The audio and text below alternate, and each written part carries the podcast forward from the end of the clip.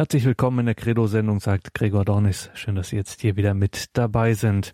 Es geht weiter um die heilige Familie und jetzt um die heilige Familie im Speziellen, so wie wir das auch immer gebrauchen, diesen Begriff eben für Jesus, Maria, Josef.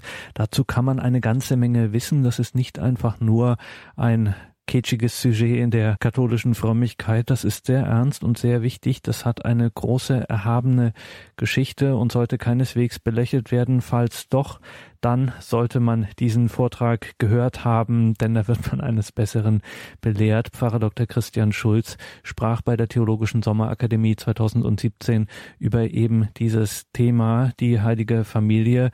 Christian Schulz ist Moraltheologe von Hause aus. Er hat Summa Cum Laude, also mit dem besten Prädikat, über die Enzyklika Pauls VI. Humane Vitae promoviert, Humane Vitae wiederum im Lichte des großen Lehrschreibens Johannes Pauls II.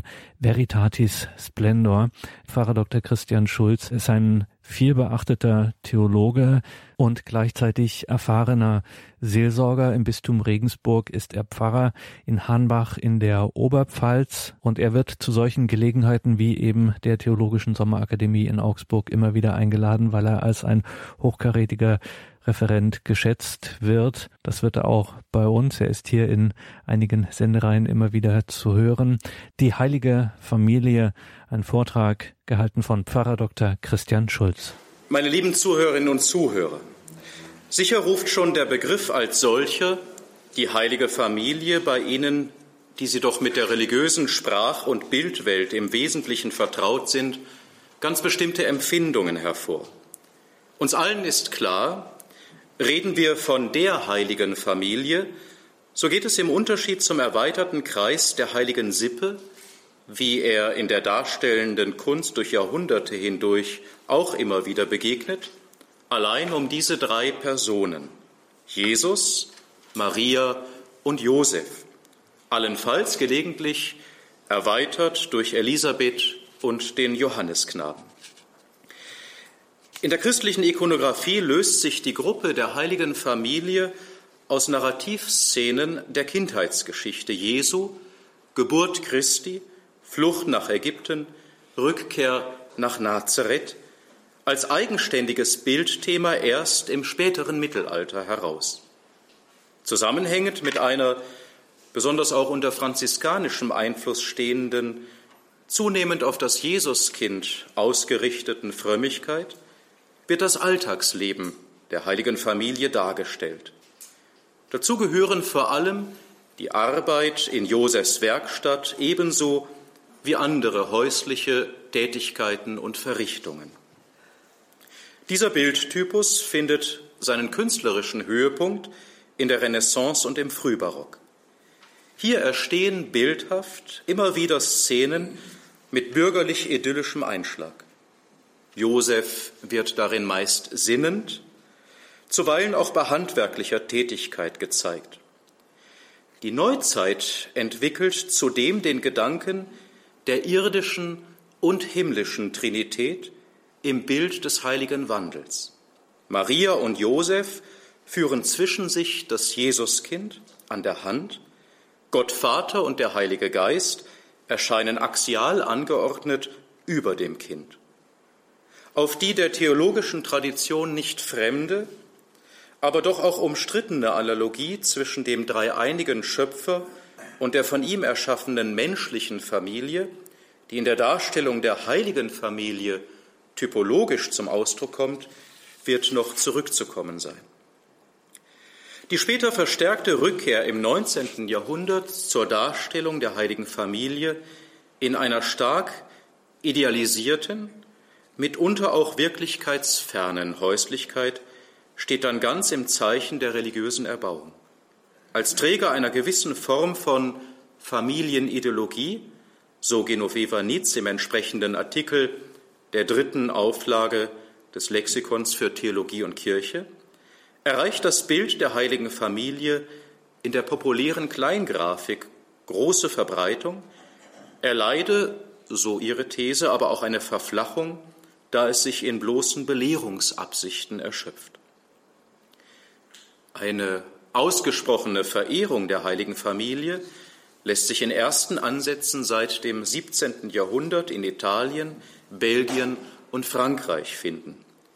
Der erste Bischof von Quebec, der heilige François de Laval, gestorben 1708, trug besonders zu ihrer Festigung und Ausbreitung in Kanada bei und zeitbedingten Auftrieb erfuhr sie nach 1850 in Abwehr erstmals deutlich werdender familienfeindlicher Strömungen, da man in dem 30 Jahre währenden Leben Jesu in der heiligen Familie ein bedeutungstiefes Mysterium und hilfreiches Vorbild für das vielfach gefährdete Familienleben sah. In dieser Zeit, also mitten ins 19. Jahrhundert hinein, fällt auch der Beginn zahlreich gegründeter religiöser Genossenschaften unter dem Patronat der heiligen Familie.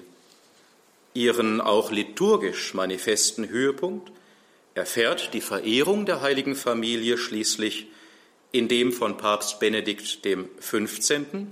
für die Gesamtkirche verbindlich zu begehenden Fest der heiligen Familie. Die pastorale Neuentdeckung der Familie im 19. Jahrhundert und die Sorge um die Familien führte auch zu familienpolitischen Forderungen des kirchlichen Lehramtes. In seiner Sozialenzyklika Rerum Novarum verlangte im Jahr 1891 Papst Leo XIII die Anerkennung der Eigenständigkeit der Familie von Seiten des Staates und Lebenslohn für die Arbeiter, damit sie den Unterhalt ihrer Familien sichern können. Pius XI. Bestätigte in seiner Sozialenzyklika Quadragesimo Anno aus dem Jahr 1931 diese Forderungen und versuchte mit der Eheenzyklika Castico Nubii ein Jahr zuvor innerhalb der alten staatlichen Ordnung Ehe und Familie zu retten.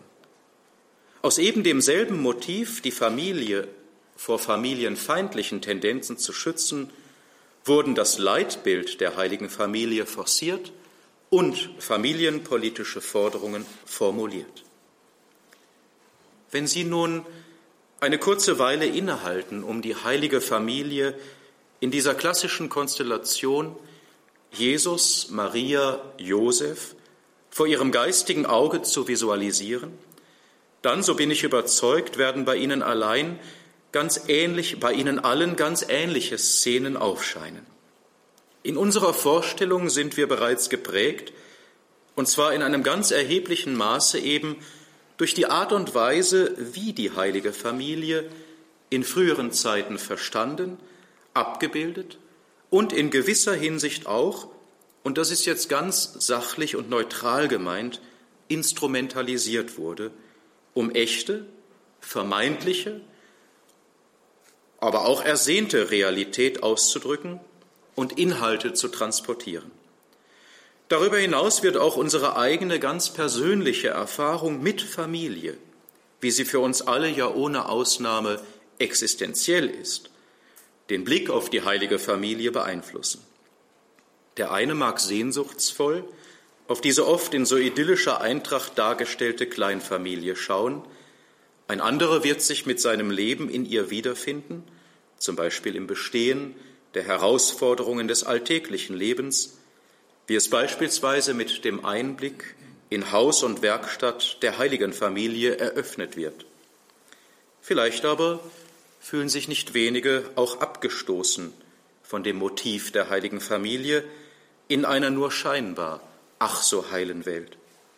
So formuliert Karl-Heinz Schmidt sehr zugespitzt, aber ganz gewiss nicht ohne Grund in einem Beitrag zur Theologie der Familie, Zitat, die heilige Familie von Nazareth mit dem gerne, genau und geschwind gehorchenden Jesuskind, der in Demut der Familie dienenden Mutter Gottes, und dem fleißig fürsorglichen Nährvater Josef löst heute allerdings eher Verlegenheit aus, als dass es faszinierende Anziehungskraft ausübt. Versuchen wir nun eine Annäherung an die Wirklichkeit der heiligen Familie und vor allem an das, was sie ganz zeitlos unserer Zeit noch beziehungsweise wieder neu zu bedeuten vermag. Dabei mögen folgende übergeordnete Punkte dem Ganzen ordnende Gliederung verleihen. Erstens die heilige Familie, Jesus, Maria und Josef. Und zweitens dann später die natürliche Familie in ihrer übernatürlichen Berufung. Zunächst also die heilige Familie Jesus, Maria und Josef. Wenn wir von der heiligen Familie sprechen, also vom menschgewordenen Gottessohn, von Maria, der Jungfrau und Mutter, und von Josef, dem Mann der Jungfrau Maria und Nährvater Jesu, dann wird uns zuerst und vor allem das Besondere dieser Familie vor Augen stehen und zugleich bewusst bleiben müssen. Hans-Urs von Balthasar hat diese Einzigartigkeit in einer Radiopredigt zum Fest der heiligen Familie einmal sehr treffend auf den Punkt gebracht.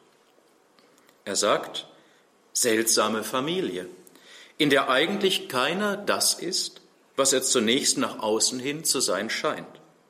Seltsame Familie, die nicht durch die Bande menschlicher Geschlechtlichkeit, sondern durch die eines göttlichen Auftrags und Heilsplans zusammengefügt und beisammengehalten wird.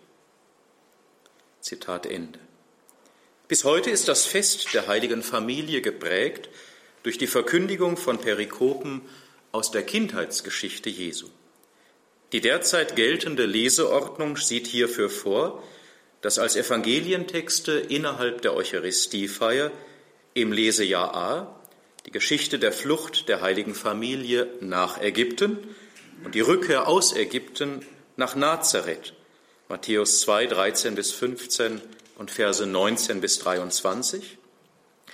Im Lesejahr B der Bericht der Darstellung Jesu im Tempel, Lukas 2, 22 bis 40 und im Lesejahr C die Perikope vom zwölfjährigen Jesus im Tempel, Lukas 2, 41 bis 52 gelesen wird.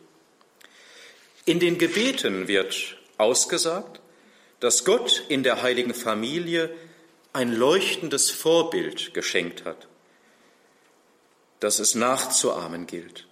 Das Tagesgebet lautet, Herr unser Gott, in der heiligen Familie hast du uns ein leuchtendes Vorbild geschenkt. Gib unseren Familien die Gnade, dass auch sie in Frömmigkeit und Eintracht leben und einander in der Liebe verbunden bleiben. Führe uns alle zur ewigen Gemeinschaft in deinem Vaterhaus. Und das Schlussgebet formuliert als Anliegen, Gott unser Vater, du hast uns mit dem Brot des Himmels gestärkt. Bleibe bei uns mit deiner Gnade, damit wir das Vorbild der heiligen Familie nachahmen und nach der Mühsal dieses Lebens in ihrer Gemeinschaft das Erbe erlangen, das du deinen Kindern bereitet hast. Worin mag nun die besondere Vorbildhaftigkeit der heiligen Familie, wie sie uns im Zeugnis der Evangelien begegnet, liegen?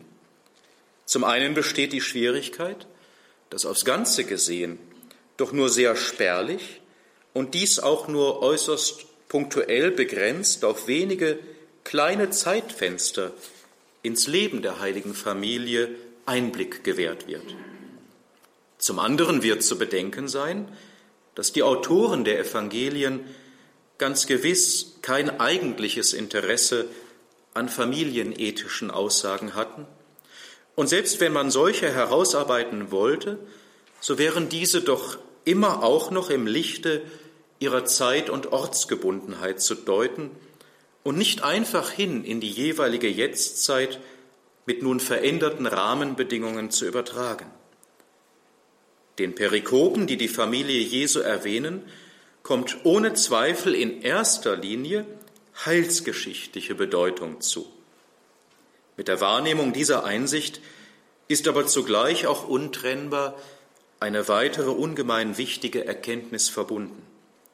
Es ist gerade die Inkarnation, also die Menschwerdung Gottes in Jesus Christus aus der Jungfrau Maria und damit sein Kommen in die Geschichte der Menschen, das das damalige Hier und Jetzt als vorfindliche Grundlage voraussetzt und durchwirkt.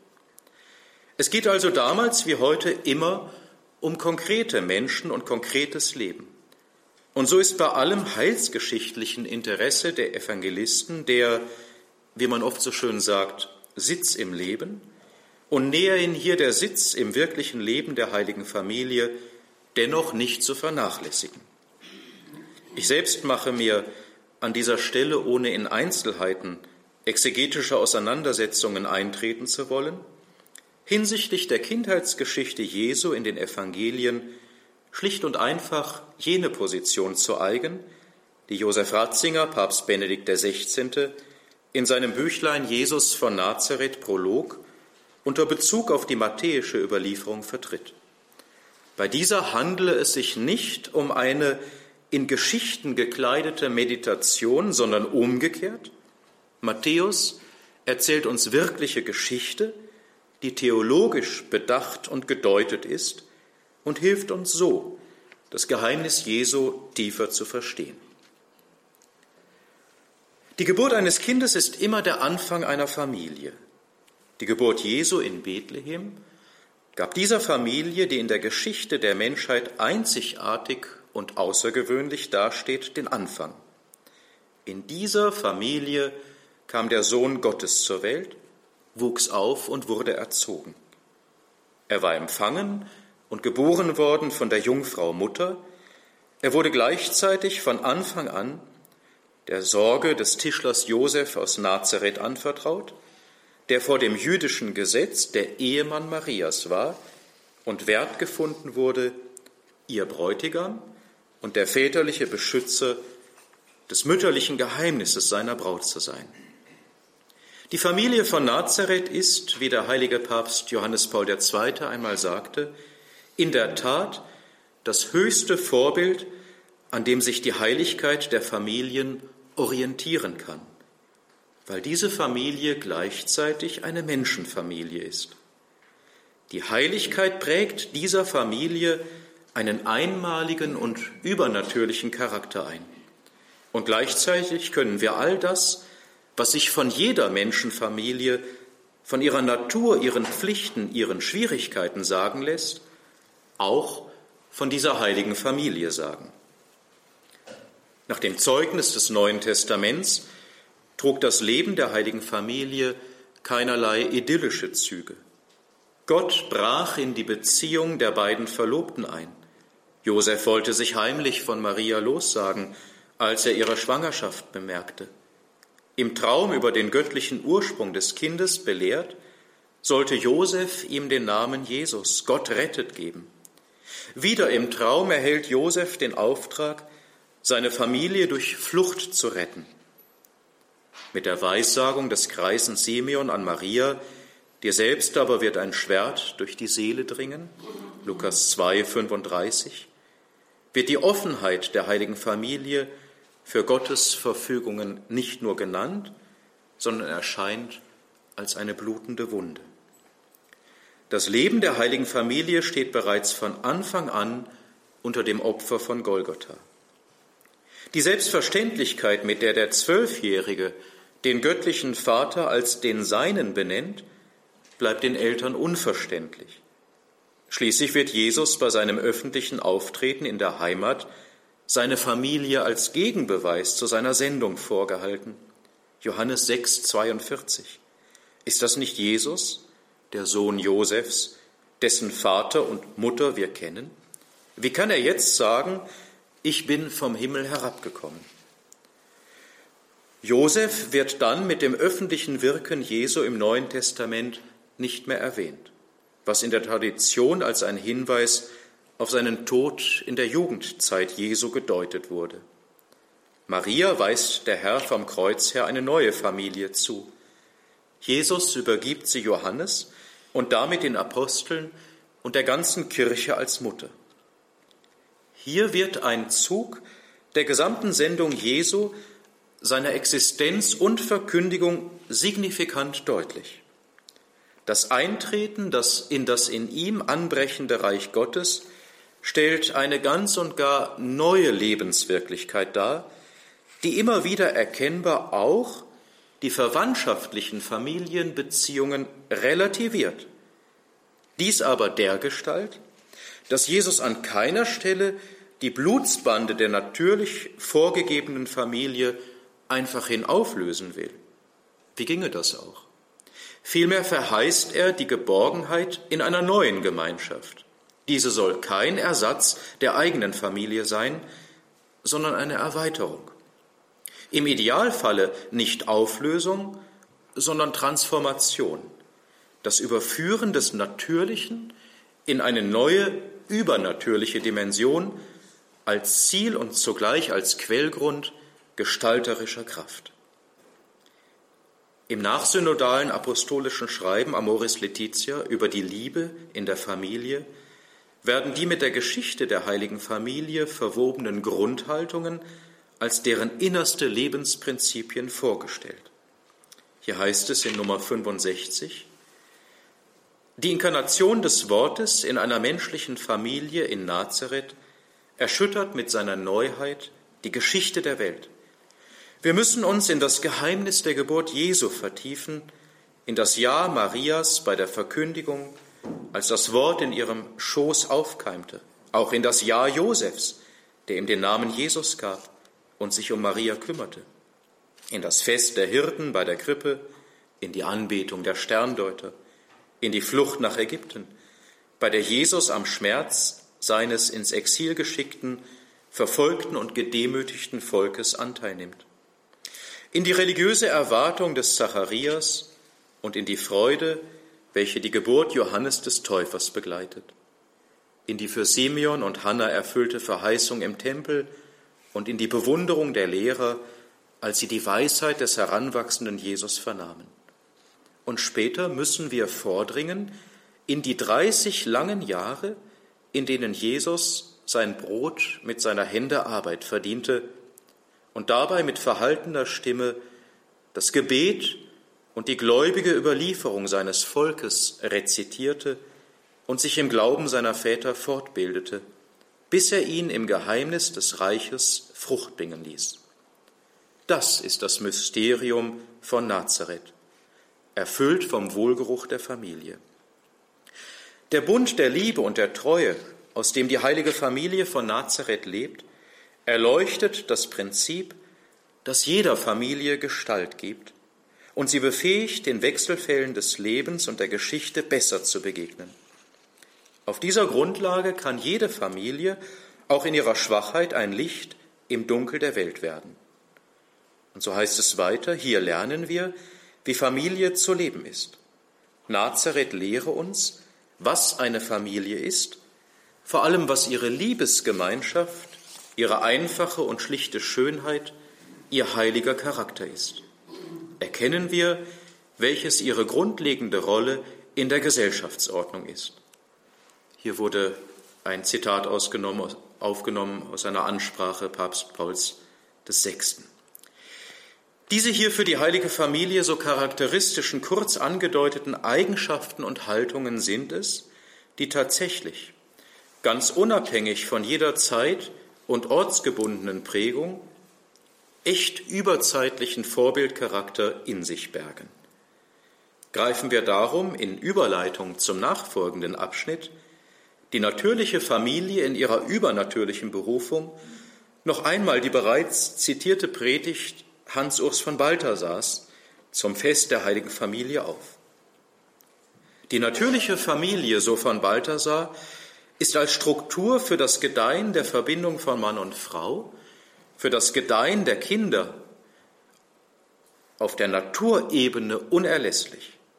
Aber wenn sie sich nicht nach einer höheren religiösen Norm ausrichtet als den meist egoistischen Interessen der Einzelnen, geht sie, wie heute weltweit erwiesen ist, als Institution in die Brüche und gefährdet die Individuen aufs tiefste.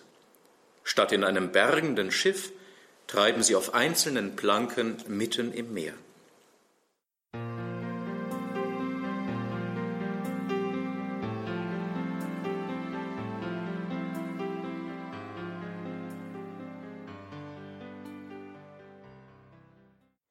Nun also zu unserem zweiten Teil, die natürliche Familie in ihrer übernatürlichen Berufung. Wenden wir uns hierbei zunächst dem Punkt einer familialen Trinitätsanalogie zu. Bereits in der Einführung zu unserem heutigen Thema ist auf eine besondere Darstellungsweise der heiligen Familie hingewiesen worden, nämlich auf den neuzeitlichen Bildtypus des heiligen Wandels.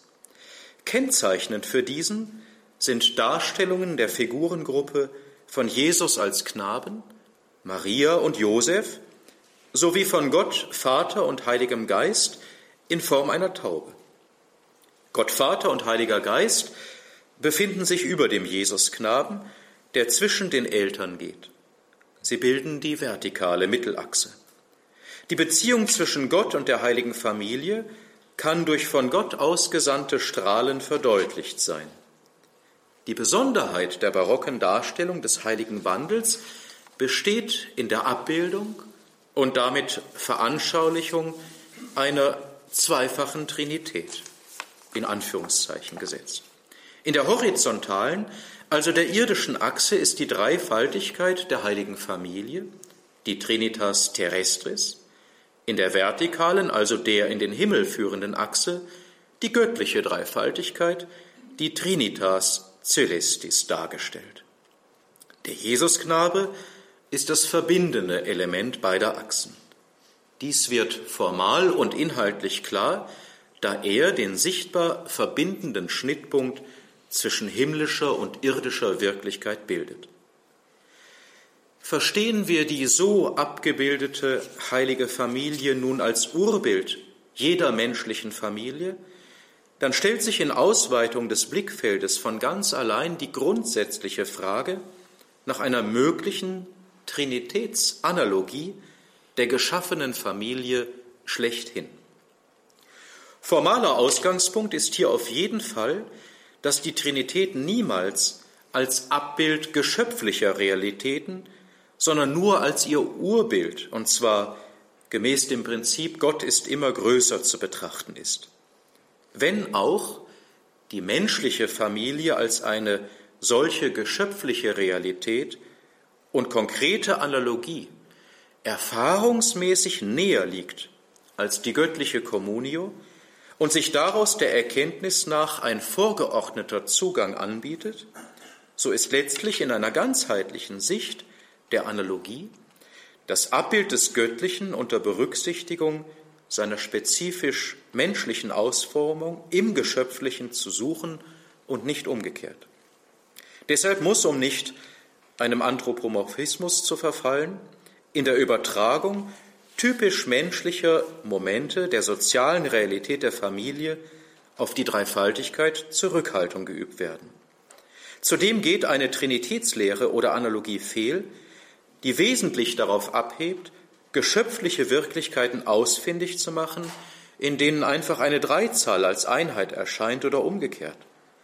Und sie vermag vielen wichtigen Aspekten des christlichen trinitarischen Gottesbildes nicht gerecht zu werden, wie etwa der liebenden Einheit, der relationalen Ebene, dem dialogischen Charakter der Selbstmitteilung Gottes und auch dem innergöttlichen Communio-Leben, an dem der Mensch Anteil erhalten soll. Hinsichtlich einer historischen Sichtung des theologischen Gedankens einer Familientrinitätsanalogie hält Lionel Gendron fest, der geschichtliche Rückblick, Rückblick lässt uns erkennen, die traditionelle Theologie wusste um eine Analogie zwischen dem dreieinigen Schöpfer und der von ihm erschaffenen menschlichen Familie. Zugegebenermaßen spielte die in unterschiedlichen Ausprägungen formulierte und auch kontrovers diskutierte Analogie zwischen Trinität und Familie in der patristischen und mittelalterlichen Theologie keine zentrale Rolle – und beim Verfall der Spätscholastik verschwand sie wieder aus dem Bewusstsein der Theologen. Trotz eines kurzlebigen Erwachens im 16. Jahrhundert wird sie erst im 20. Jahrhundert unter der Anregung von Scheben und dem philosophischen Personalismus ihre Blütezeit erleben. Es ist hier nicht der Platz, auf diese Entwicklungen einzugehen oder gar verschiedene Ansätze detaillierter darzulegen. Vielmehr soll es genügen, um das grundsätzliche Vorhandensein der Familie als Bild des dreifaltigen Lebens in der Tradition zu wissen Und vor diesem Hintergrund eine Perspektive in den Blick zu nehmen, die Papst Johannes Paul II. aufgewiesen hat und die auch Eingang in lehramtliche Texte fand. Im Katechismus der katholischen Kirche lesen wir nun unter der Nummer 2205, die christliche Familie ist eine Gemeinschaft von Personen, ein Zeichen und Abbild der Gemeinschaft des Vaters und des Sohnes im Heiligen Geist. Eine tiefere inhaltliche Durchdringung zu diesem Bekenntnis zur Familie als Abbild gemäß der Trinität findet sich im Brief Papst Johannes Pauls II. an die Familien vom 2. Februar 1994 zum Jahr der Familie. Programmatisch heißt es hier in Nummer 6, im Licht des Neuen Testaments ist es möglich, das Urmodell der Familie in Gott selbst im trinitarischen Geheimnis seines Lebens wiederzuerkennen. Zwar formuliert der Papst hier zurückhaltend, es ist möglich wiederzuerkennen, zugleich aber auch ganz klar und unzweideutig. Das Urmodellhafte Gottes in Bezug auf die Familie wird dann nicht als in einer Übereinstimmung zwischen Familie und Trinität in den Personen, sondern vielmehr in einer Übereinstimmung unter dem Aspekt der Gemeinschaft von Personen dargestellt. Entsprechend die Fortführung des Gedankens, das göttliche Wir bildet das ewige Vorbild des menschlichen Wir, vor allem jenes Wir, das von dem nach dem Bild und der Ähnlichkeit Gottes geschaffenen Mann und der Frau gebildet ist. Johannes Paul II. bildet somit die Gemeinschaft der Personen, Communio Personarum, den eigentlichen Vergleichspunkt zwischen Familie und Dreifaltigkeit. Der Schwerpunkt dieser Trinitätsanalogie liegt demnach in der interpersonalen Liebe, das heißt in der aufrichtigen gegenseitigen Hingabe. Je konsequenter die Liebenden ihre wechselseitige Bezogenheit bejahen, desto vollkommener verwirklichen sie miteinander ihr jeweiliges Personsein. Das eigentlich Analoghafte ist mit anderen Worten eine Gemeinschaft in der personalen Liebe, wie wir sie zwar zuerst in der Gestalt der Familie erblicken, die aber an sich zuerst in der trinitarischen Liebesfülle urbildlich verwirklicht ist. Damit steht auch die Forderung im Raum, dass Familie sich von ihrem trinitarischen Urbild und Urquell her zu verstehen und zu gestalten hat. Bezüglich echt prokreativer Fruchtbarkeit ist das Miteinander von Gott und Mensch höchst bedeutsam. Man darf mit Recht sagen, der dreieinige Gott beschenkt Mann und Frau in ihrem sich schenken mit der Gabe des Kindes. Tatsächlich entdecken wir darin eine gemeinsame Fruchtbarkeit des göttlichen und des menschlichen Wir, die indes nicht allein auf das Moment der Prokreation zu reduzieren ist. Denn das ganze Beziehungsgefüge von Mann und Frau, ja das Mit- und Füreinandersein in der Familie mit all ihren Gliedern überhaupt, ist Träger ehelich familialer Fruchtbarkeit, im engen wie im weiteren Sinne. Und dieses innerweltliche Beziehungsgefüge der jeweiligen Familienglieder bleibt offen für die Gegenwart des lebendigen Dreieinen Gottes, der die menschliche Liebe in seine eigene Communio birgt, um Familie zu heilen, zu erheben, zu verklären und zu vergöttlichen. In Fortführung dieser grundsätzlichen und zugleich noch sehr theoretischen Überlegungen soll nun nachfolgend der Bund mit dem dreieinen Gott und die bewusste Teilnahme an seiner göttlichen Fruchtbarkeit Beachtung finden. Die christliche Familie als Hauskirche. In den kirchlichen Dokumenten der letzten Jahrzehnte begegnet immer wieder der Begriff von der christlichen Familie als Hauskirche, der der Substanz nach bereits in der biblischen Überlieferung verwurzelt ist. In einer Predigt des heiligen Johannes Chrysostomus finden wir gegen Ende des vierten Jahrhunderts folgende Worte. Wenn ihr heimkommt, so deckt nicht nur den irdischen, sondern auch den geistigen Tisch. Der Mann soll von dem erzählen, was hier gesagt wurde. Die Frau soll aufpassen, die Kinder sollen es lernen und auch die Hausgenossen, und so werde euer Haus zur Kirche. Das Zweite Vatikanische Konzil hat diesen Gedanken aufgegriffen und der Familie die Namen häusliches Heiligtum der Kirche im Dekret über den Laienapostolat Apostolicam Actuositatem Nummer 11 und Hauskirche gegeben. In der dogmatischen Konstitution über die Kirche Lumen Gentium 11 können wir hinsichtlich der aus dem sakramentalen Ehebund der christlichen Gatten hervorgehenden Ehe lesen, aus diesem Ehebund nämlich geht die Familie hervor, in der die neuen Bürger der menschlichen Gesellschaft geboren werden, die durch die Gnade des Heiligen Geistes in der Taufe zu Söhnen Gottes gemacht werden, um dem Volke Gottes im Fluss der Zeiten Dauer zu verleihen. In solch einer Art Hauskirche, Ecclesia Domestica, sollen die Eltern durch Wort und Beispiel für ihre Kinder die ersten Glaubensboten sein und die einem jeden eigene Berufung fördern, die geistliche, aber mit besonderer Sorgfalt. Für Papst Paul VI., besonders dann aber für Johannes Paul II., nimmt diese Ecclesia Domestica eine Schlüsselstellung in der Neuevangelisierung ein. Familie als Hauskirche verstanden und gelebt, dies vorweg, konkretisiert die zuvor angerissene familiale Trinitätsanalogie, indem in ihr die natürliche Familie in die Gnadenordnung erhoben wird. Besonders breit und vertiefend wird die Dimension der christlichen Familie als Hauskirche von Johannes Paul II. in dem nachsynodalen apostolischen Schreiben Familiaris Consortio aus dem Jahr 1981 entfaltet.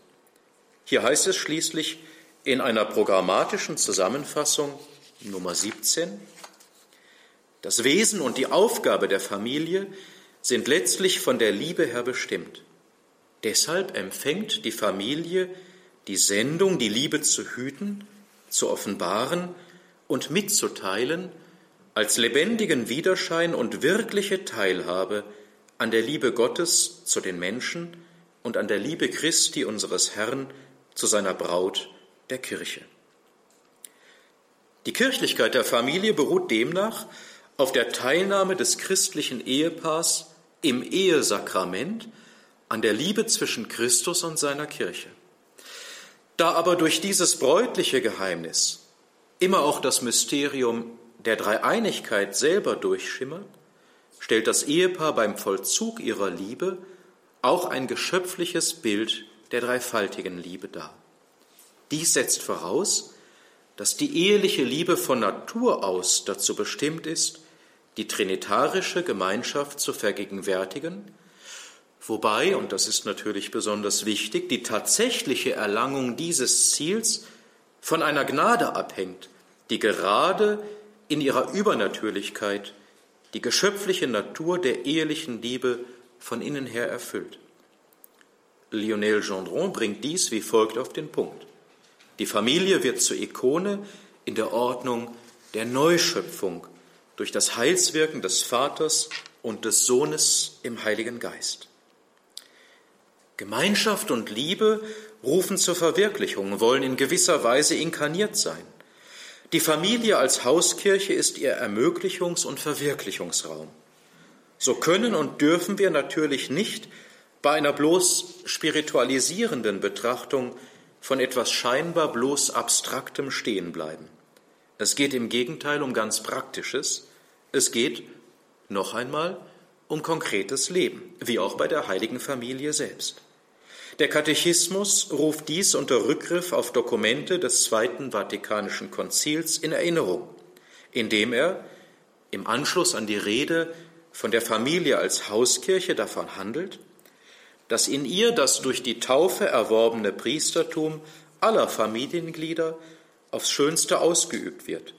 im Empfang der Sakramente, im Gebet, in der Danksagung, durch das Zeugnis eines heiligen Lebens, durch Selbstverleugnung und tätige Liebe.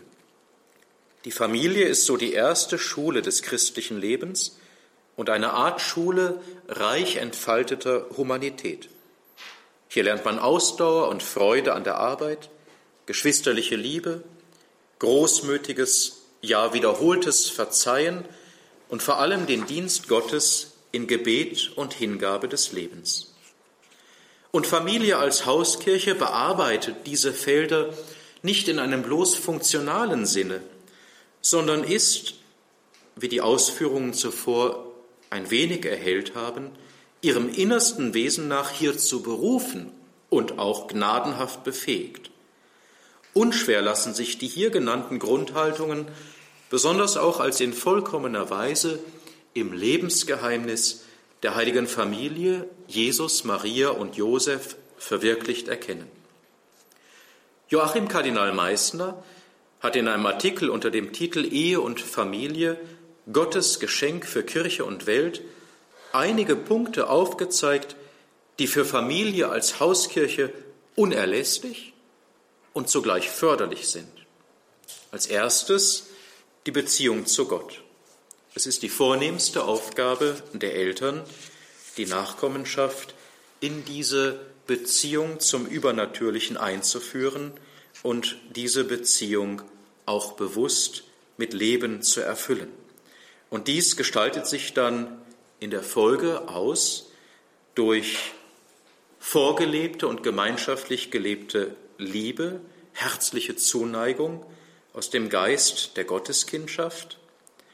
Ein lebendiges Gebetsleben ist unerlässlich und vor allem auch hier der Hinweis, nicht nur einzeln füreinander zu beten, sondern als Familie gemeinsam zu beten. Eine Sonntagskultur, die die Prägung des gemeinschaftlichen Lebens an diesem ersten Tag der Woche deutlich werden lässt. Dazu gehört natürlich die sonntägliche Eucharistiefeier als Mitte, Quelle und Höhepunkt, aber eben auch die Art und Weise, ob nicht der Sonntag als solcher im gemeinsamen familiären Miteinander noch eine ganz eigene Prägung bekommen kann, und zwar in Fortführung des Gemeinschaftsaspektes, was in der Eucharistie gefeiert wird, soll eben dann auch in den ganzen Sonntag und in der Folge in die Woche, die Werktage hineinragen. Und dann ist auch wesentlich ein Bezug zur kirchlichen Gemeinschaft vor Ort. Kardinal Meissner schrieb da noch im Grunde allein von der Pfarrgemeinde. Aber ich meine, dass man den Blick dort vielleicht schon auch öffnen darf und grundsätzlich sagen sollte, Familie, die sich als Hauskirche versteht, wird ja zugleich immer auch bewusst sein, darum die Einbindung in die Pfarrgemeinde von der Intention her, wie er es schrieb, dass sie ja nicht im luftleeren Raum schwebt, sondern in ihrem Hauskirche seinen Anteil hat an der äh, ganzen Kirche, an dem, was Kirche ihrem Wesen nach ist.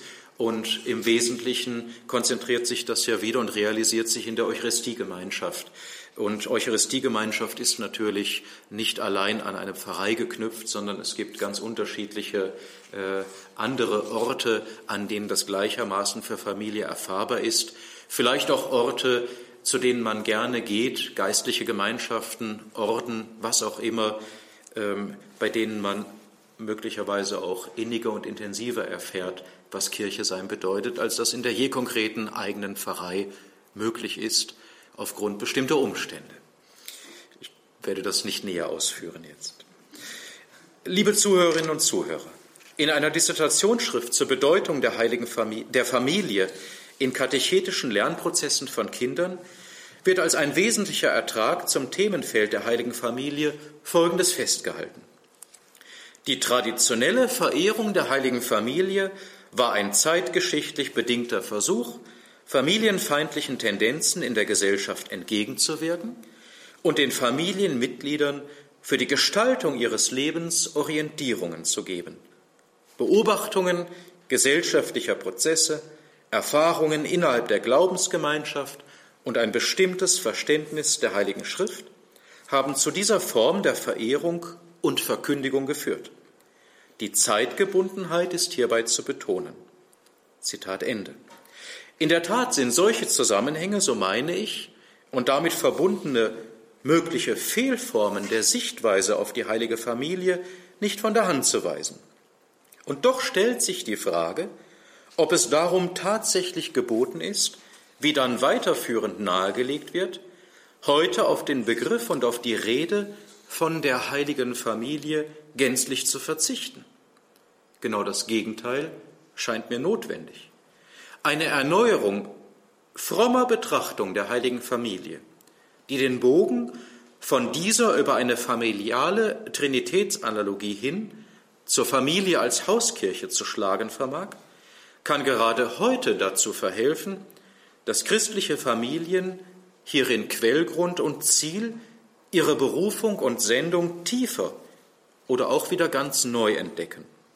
Es ist freilich auch Aufgabe einer angemessenen Katechese und Verkündigung, diesen Horizont zu erschließen. Erlauben Sie mir, verehrte Zuhörerinnen und Zuhörer, dass ich schließe mit jenem Gebet, das Papst Franziskus am Ende des nachsynodalen apostolischen Schreibens Amoris Laetitia in der Sorge um unsere Familien an die heilige Familie selbst gerichtet hat. Jesus, Maria und Josef, in euch betrachten wir den Glanz der wahren Liebe, an euch wenden wir uns voll Vertrauen. Heilige Familie von Nazareth, mache auch unsere Familien zu Orten innigen Miteinanders und zu Gemeinschaften des Gebetes, zu echten Schulen des Evangeliums und zu kleinen Hauskirchen. Heilige Familie von Nazareth, nie mehr gebe es in unseren Familien Gewalt, Halsstarrigkeit und Spaltung. Wer Verletzung erfahren oder Anstoß nehmen musste, finde bald Trost und Heilung. Heilige Familie von Nazareth, lass allen bewusst werden, wie heilig und unantastbar die Familie ist und welche Schönheit sie besitzt im Plan Gottes. Jesus, Maria und Josef, hört und er hört unser Flehen. Amen. Danke für Ihre Aufmerksamkeit.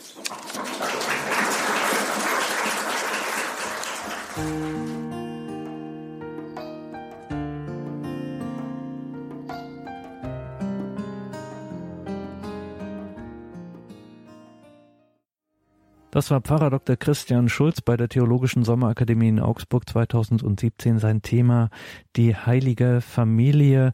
Diesen Vortrag gibt es natürlich bei uns als CD und auch in der Mediathek in Kürze auf horeb.org. Morgen im Laufe des Tages ist der dann da. Noch ein Hinweis zur Theologischen Sommerakademie. Diese Beiträge, die gibt es ja schon die Theologische Sommerakademie seit über zehn Jahren und Anders als bei anderen solchen Veranstaltungen ist das, was dort gesprochen wird, all diese Vorträge, die sind publiziert und die sind auch online kostenlos einsehbar. Also alle Jahrgänge, alle theologischen Sommerakademien sind hier online abrufbar. Man kann sich die Bände, die Dokumentationen auch bestellen. Also wenn Sie da etwas nachlesen möchten, das können Sie und auch in den vergangenen Jahrgängen stöbern. Da sind durchweg tolle Beiträge dabei, wen das interessiert. Die Theologische Sommerakademie, wir haben das auch bei uns im Tagesprogramm auf horeb.org entsprechend verlinkt. Mein Name ist Gregor Dornis. Danke Ihnen allen fürs Dabeisein.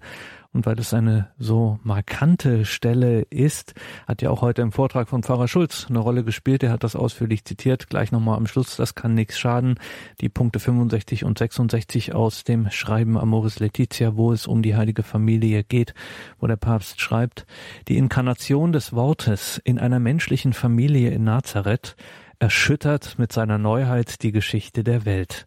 Wir müssen uns in das Geheimnis der Geburt Jesu vertiefen, in das Ja Marias bei der Verkündigung des Engels, als das Wort in ihrem Schoß aufkeimte, auch in das Ja Josefs, der ihm den Namen Jesus gab und sich um Maria kümmerte. In das Fest der Hirten müssen wir uns vertiefen, das Fest der Hirten bei der Krippe, in die Anbetung der Sterndeuter, in die Flucht nach Ägypten, bei der Jesus am Schmerz seines ins Exil geschickten, verfolgten und gedemütigten Volkes Anteil nimmt. Wir müssen uns vertiefen in die religiöse Erwartung des Zacharias und in die Freude, welche die Geburt Johannes des Täufers begleitet, in die für Simeon und Hannah erfüllte Verheißung im Tempel und in die Bewunderung der Lehrer, als sie die Weisheit des heranwachsenden Jesus vernahmen. Und später müssen wir vordringen in die dreißig langen Jahre, in denen Jesus sein Brot mit seiner Hände Arbeit verdiente, dabei mit verhaltener Stimme das Gebet und die gläubige Überlieferung seines Volkes rezitierte und sich im Glauben seiner Väter fortbildete, bis er ihn im Geheimnis des Reiches Frucht bringen ließ. Das ist das Mysterium der Geburt und das Geheimnis von Nazareth, erfüllt vom Wohlgeruch der Familie. Es ist das Mysterium, das Franziskus von Assisi, Therese vom Kinde Jesu und Charles de Foucault so sehr faszinierte und an dem sich auch die christlichen Familien laben, um ihre Hoffnung und ihre Freude zu erneuern. Der Bund der Liebe und der Treue, aus dem die heilige Familie von Nazareth lebt, erleuchtet das Prinzip, das jeder Familie Gestalt gibt und sie befähigt, den Wechselfällen des Lebens und der Geschichte besser zu begegnen. Auf dieser Grundlage kann jede Familie, auch in ihrer Schwachheit, ein Licht im Dunkel der Welt werden. Und jetzt zitiert Papst Franziskus seinen Vorgänger, den seligen Paul VI., der sagte, hier lernen wir, wie Familie zu leben ist. Nazareth. Lehre uns, was eine Familie ist, was ihre Liebesgemeinschaft, ihre einfache und schlichte Schönheit, ihr heiliger und unverletzlicher Charakter ist. Lernen wir von Nazareth, wie angenehm und unersetzlich die Erziehung in der Familie ist. Erkennen wir, welche ihre grundlegende Rolle in der Gesellschaftsordnung ist.